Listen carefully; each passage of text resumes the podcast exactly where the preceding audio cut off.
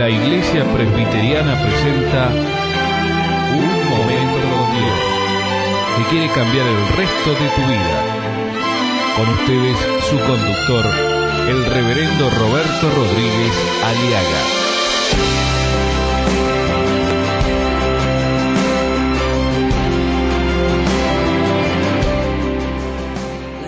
Idolatría consiste en hacer imágenes. La idolatría consiste en inclinarse ante esas imágenes. Idolatría es adorar las imágenes, ofrecerles sacrificios a los ídolos. La idolatría consiste en andar en pos de los ídolos. Idolatría consiste en hablar en nombre de los ídolos o las imágenes. La idolatría consiste en servirles a los ídolos. La idolatría consiste en tener miedo o respeto a los ídolos. Idolatría es pretender rendirle culto a Dios vivo y verdadero a través de o por medio de las imágenes o los ídolos que usted haya comprado o los haya recibido o los haya confeccionado. El problema de nuestra sociedad, mi amigo, es creer o pretender creer en Dios y a la vez creer en los ídolos. Es decir, el problema nuestro es que queremos tener a Dios amalgamado, mezclado, combinado o revuelto con nuestros ídolos. Cristo y fulano de tal, Cristo y Pedro, Cristo y José, Cristo y Enrique, Cristo y María, Cristo y la brujería, Cristo y magias y Cristo eh, esto y aquello. Eso es sincretismo. Dios no puede aceptar de ninguna manera que haya esa, amalgam, esa, amal, esa amalgamada o esa mezcla o esa combinación. Dios no comparte su gloria con nadie.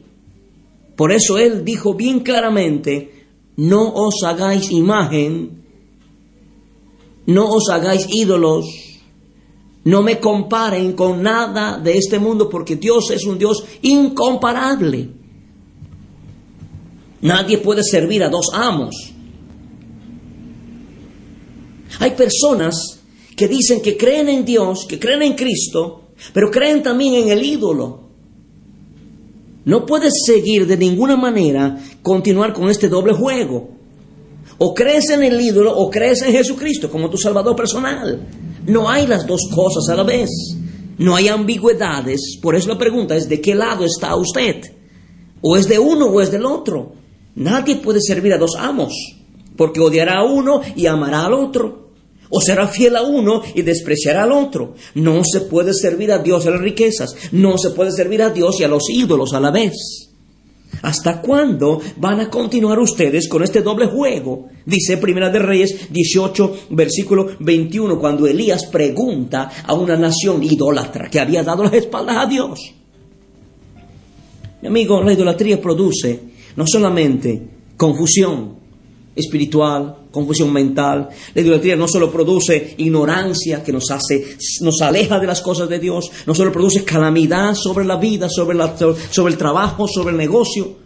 La idolatría también produce enriquecimiento de algunos y pobreza de los tontos. Y les voy a mostrar esto, y esto es muy sencillo. Hay mucha gente que se aprovecha de la religiosidad del, pueblo.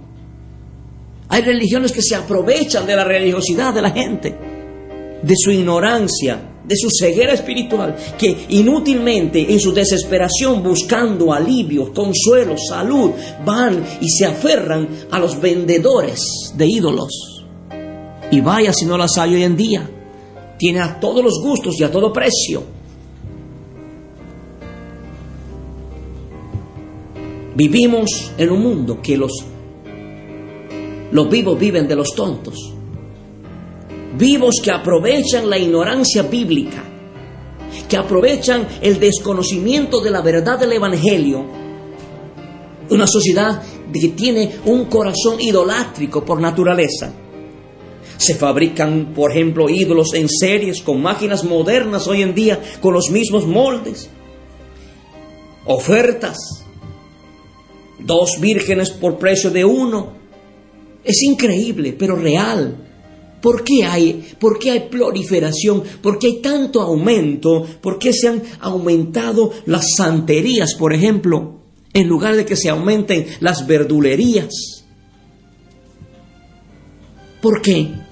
Porque hay mucha gente, la sociedad entera de un corazón idolátrico, idolátrico se está volviendo a la idolatría, pero en masas, porque están desesperados buscando prontas soluciones a sus problemas, porque la iglesia no ha sabido y no ha podido responder a las necesidades de la sociedad. Hay un evangelismo flojo hoy en día que divide el sacrificio en partes, porque se vive, se satisface solamente contando las piedras, arreglando los pedazos, sin preocuparse que no haya señal de fuego desde el cielo.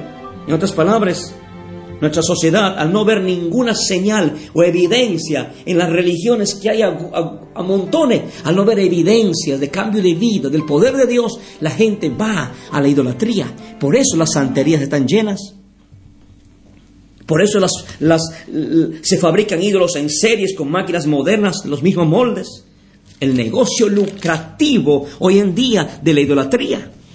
Hay más negocios de santerías que farmacias o panaderías.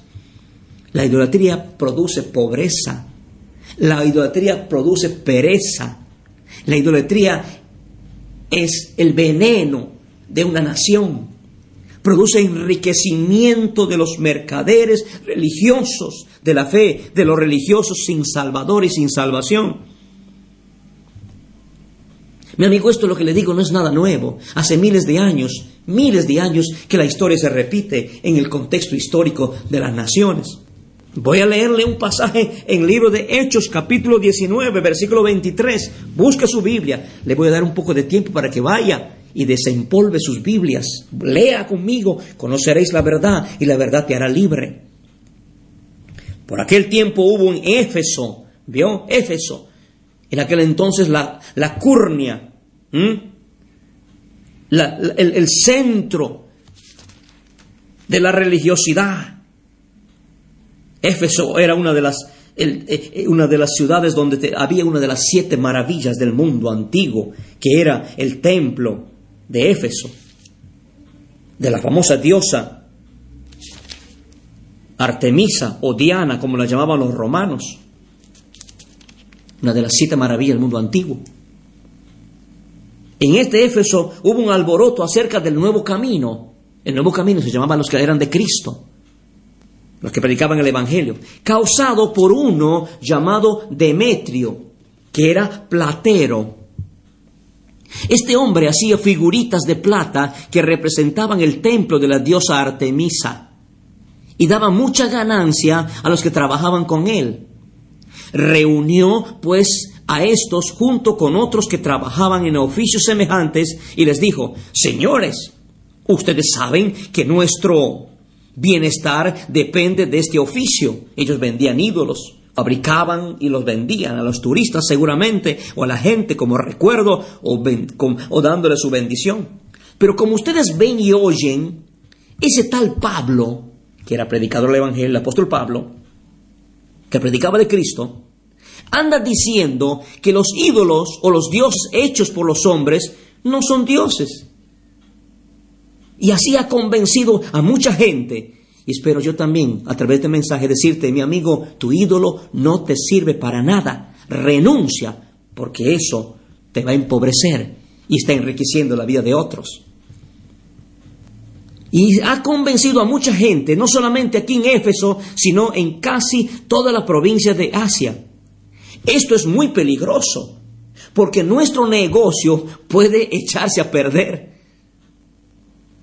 Y el templo mismo de la gran diosa Artemisa puede también perder la fama que tiene, y así será despreciada la grandeza de esta diosa que es adorada en toda la provincia de Asia y en el mundo entero.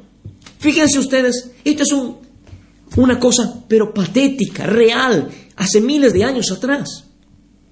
Ahora, ¿qué es lo que produjo el problema? El problema lo produjo porque vemos en la Biblia que cuando Pablo predicaba el Evangelio, obvio, se predicó el Evangelio, o sea que hubo un glorioso testimonio del poder de la palabra que Dios daba y da a la iglesia para predicar salvación en el nombre de Jesucristo. ¿Sabe mi amigo? La influencia del mensaje de salvación en el nombre de Jesús es poderosa. Por eso no me avergüenzo del Evangelio, porque es poder de Dios para salvación a todo aquel que cree. Salvación, seguridad, estar bien resguardado, solvencia, estar en buen estado, salvación del poder del pecado, del vicio, del infierno, de la idolatría, es posible solo en el nombre de Jesús a través del Evangelio, la buena nueva de salvación. Esto trajo consecuencias en esta sociedad, un antecedente. ¿Cuál fue el antecedente? En el capítulo 19-18 dice, muchos de los que creyeron, o sea, en Cristo Jesús, llegaban confesando públicamente todo lo malo que antes habían hecho. Y muchos que habían practicado la brujería, eso es la idolatría, ¿vio? La idolatría nos lleva a la brujería. No hay brujería sin idolatría, mi amigo. Trajeron sus libros y los quemaron en presencia de todos. Cuando se calculó el precio de aquellos libros quemados, resultó que valían como 50 mil monedas de plata. Así el mensaje de Jesucristo iba extendiéndose y demostrando su poder. Mi amigo, la idolatría produce pobreza para los que las compran, para los que van, y riqueza para los que aprovechan de tu religiosidad. ¿Cuánto te ha costado tu ídolo? Y dígame, ¿le sirvió en algo? Mi amigo, la Biblia nos dice que los ídolos son cosa vana. Tienen ojos, mas no ven. Oídos, mas no oyen. Tienen pies, mas no caminan. Tienen narices, mas no huelen. Tienen boca o garganta, mas no hablan. Amigo, quiero predicarte y anunciarte que hay un Dios vivo y verdadero, que murió en la cruz del Calvario, que resucitó al tercer día y vive para siempre. Y Jesucristo es el único camino. No busques intermediarios baratos, no te conducirán a Dios. Lo que sí te van a conducir es a tu ruina material, física, espiritual. Y aún te van a conducir al infierno. Ven a Jesucristo, mi amigo. Renuncia a esos ídolos que te han vendido has comprado. No sirven de nada, no tienen poder, no te van a hacer daño, no los tengas miedo. Dilo conmigo, Señor, yo renuncio a toda práctica de idolatría y renuncio con, con estos ídolos y deshágalos, rómpalos, quémalos. ¿Sabe por qué, mi amigo? Porque no solo necesitas quitar el ídolo de tu pared o de, tu repisa, necesitas quitar el ídolo de dentro de tu corazón. Ábrele tu corazón a Cristo y acéptale como tu Salvador personal. Y dile, Señor, te entrego mi vida y acepto a Jesucristo como el único Salvador y Señor de mi vida desde ahora y para siempre. Amén. Escuchar nuestros programas ingresando a www.unmomentocondios.com.